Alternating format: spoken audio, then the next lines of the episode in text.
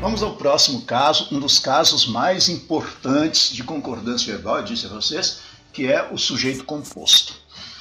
Para que nós saibamos fazer concordância com o sujeito composto, é preciso que observemos a posição desse sujeito composto em relação ao verbo. Caso o sujeito composto venha antes do verbo, a concordância é uma. Caso venha depois do verbo, a concordância é outra. Então vamos observar.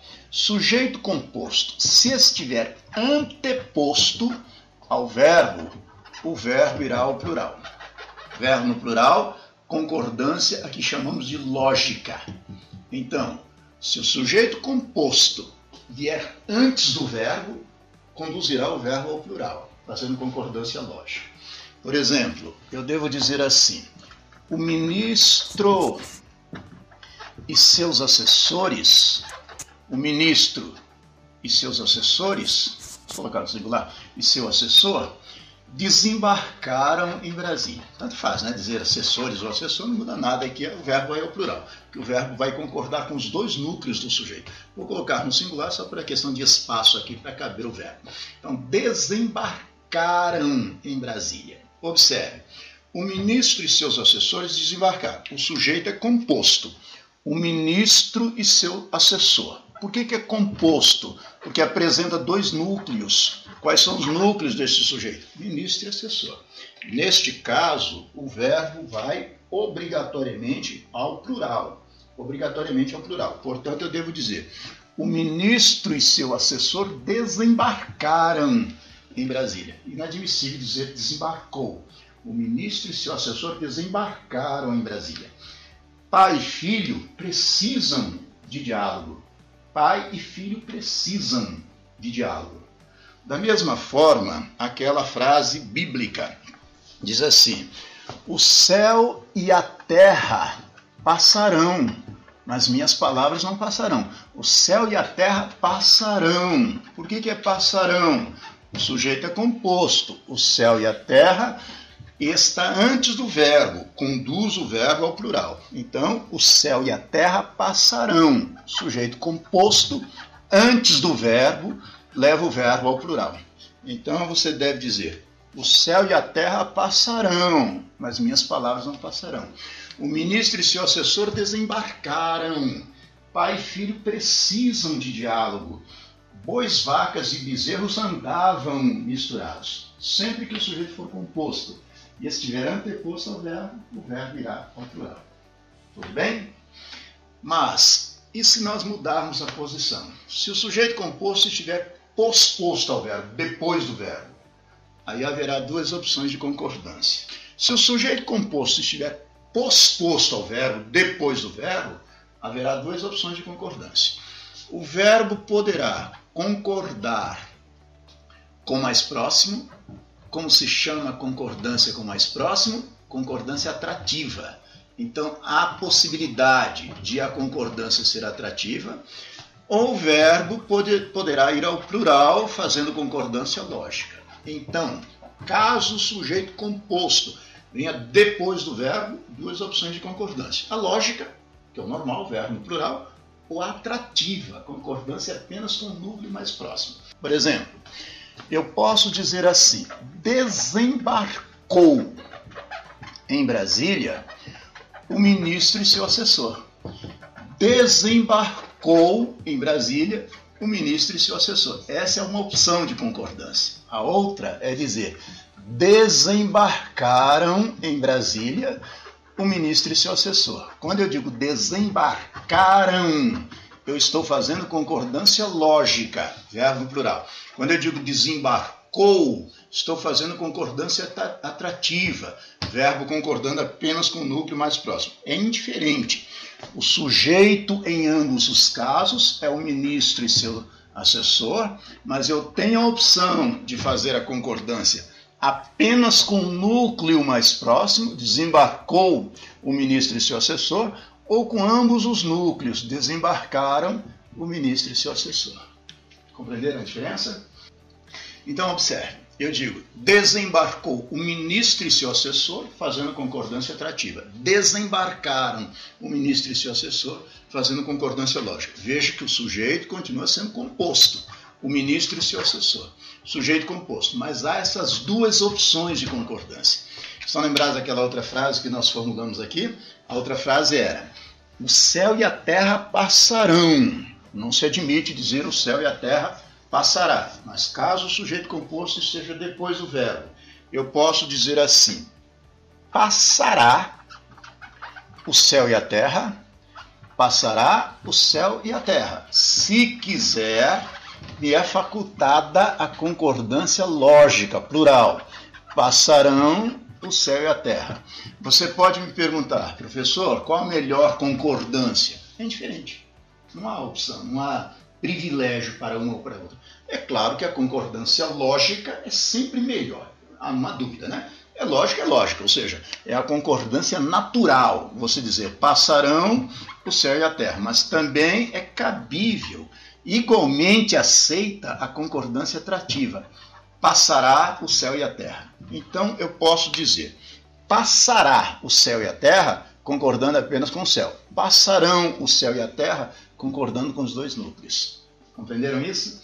Existe uma letra de canção de Marisa Monte chamada Gentileza, em que ela diz assim: é, só ficou no muro tristeza e tinta fresca.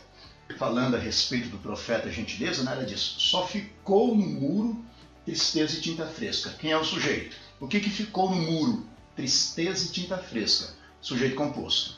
Então ela fez concordância atrativa, só ficou no muro tristeza e tinta fresca. Poderia fazer concordância lógica.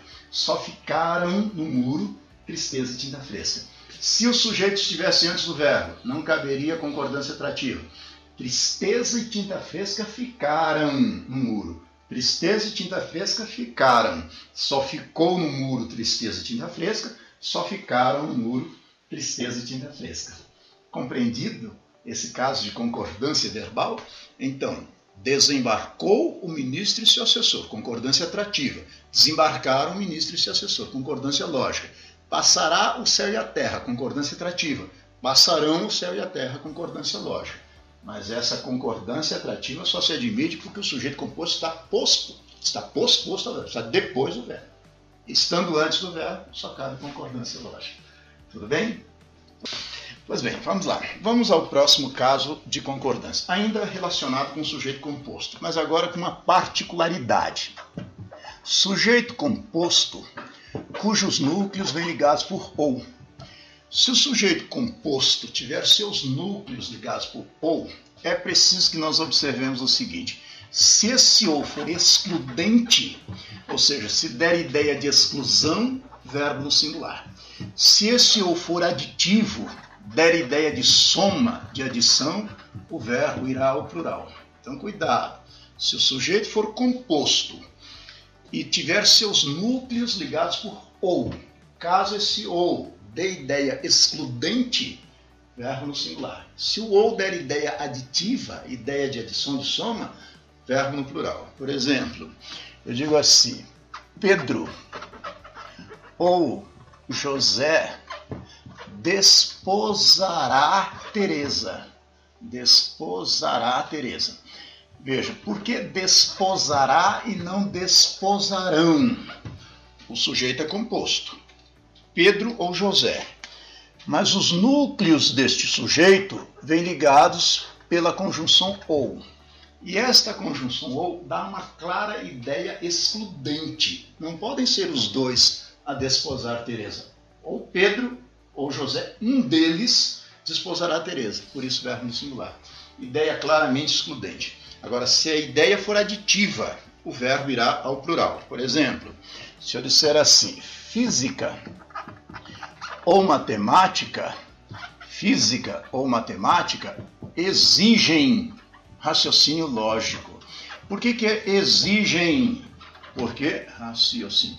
Por que, que exigem? Porque o ou não dá ideia excludente, ao contrário, dá ideia aditiva. Implica dizer, tanto física quanto matemática ambas as matérias exigem raciocínio lógico. Perceberam a diferença? Então eu devo dizer: Pedro ou José desposará Teresa. Por que desposará? Uma clara ideia excludente. Física ou matemática exigem raciocínio lógico, porque exigem uma clara ideia aditiva. Agora, atentem nisso. Se eu disser assim, Pedro ou José parecem bons partidos para Teresa. Por que parecem? Porque é uma clara ideia aditiva. Tanto Pedro quanto José, ambos os homens, né, é, parecem bons partidos para Teresa. Da mesma forma, eu vou dizer assim: física ou matemática será a primeira prova de amanhã. Física ou matemática será a primeira prova de amanhã. Por que será? Há uma clara ideia excludente, não podem ser as duas, ou física ou matemática, uma delas apenas será a primeira prova de amanhã. Compreenderam a diferença? Vamos ao próximo caso especial de concordância. Quando o sujeito é composto e tem seus núcleos ligados por com, isso aí é muito bom para você solto, né? Você que é um operador jurídico, né? trabalha com as letras jurídicas. Olha que caso interessante. Sujeito composto cujos núcleos vêm ligados por com. O verbo vai ao plural. Naturalmente, o verbo vai ao plural. É uma concordância natural, verbo no plural. Por exemplo, eu dei aquele exemplo assim: o ministro e seu assessor desembarcaram em Brasília. Se em vez de e fosse com, o ministro com seu assessor desembarcou, desembarcaram. Igualmente plural, desembarcaram. O ministro com seu assessor desembarcaram. Mesma coisa que usar e. O ministro e seu assessor desembarcaram. O ministro com seu assessor desembarcaram. Porém, neste caso, existe uma possibilidade de você usar o singular para fazer concordância enfática, partindo do princípio de que nesta relação ministro-assessor merece ênfase o ministro, caberia o singular. Mas não é boa a concordância, deve ser evitada. Deve ser evitado dizer o ministro com seu assessor desembarcou. Desembarcaram é lógica. O sujeito é composto, o ministro com seu assessor.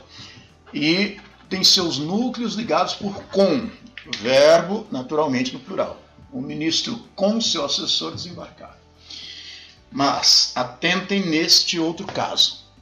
Se eu disser o ministro, vírgula, com seu assessor, vírgula, desembarcou em Brasília. Por que, que agora é desembarcou e não desembarcaram? Porque agora o sujeito já não é mais composto. O sujeito é apenas um ministro, sujeito simples. Esta expressão com seu assessor entre vírgulas não faz parte do sujeito, é adjunta adverbial de companhia. Então, nesse caso, verbo no singular. O ministro, vírgula, com seu assessor, vírgula, desembarcou. O ministro com seu assessor desembarcaram. Sem as vírgulas, o sujeito é composto. É mistério que o verbo vá ao plural. Com as vírgulas, o sujeito é simples. O verbo deve concordar obrigatoriamente com esse sujeito simples. Olha um exemplo. Suponha uma situação. Um determinado promotor de justiça está fazendo uma peça de acusação de um réu. Vamos supor, aquele casal Nardoni, né, que matou a filha covardemente. Vamos supor que o promotor queira imputar a morte da menina é, aos dois, o, padre, o pai e a madrasta. Então ele vai dizer assim: o pai com a madrasta atiraram a menina pela janela. O pai com a madrasta atiraram. Nesse caso, ele faz sujeito composto, imputando a responsabilidade aos dois. Agora, suponha que ele queira dar a responsabilidade ao pai mas sem excluir a madrasta, colocando-a como cúmplice. Aí ele diz: o pai, vírgula, com a madrasta, vírgula, atirou a menina pela janela. Perceberam a diferença? Com as vírgulas, ele imputa responsabilidade ao pai, mas sem excluir a madrasta, colocando-a como cúmplice. Sem as vírgulas, ele dá igualdade para os dois, pressupondo-se né, que os dois tenham cometido o delito. Então, um caso bem específico aí para você trabalhar na parte de concordância.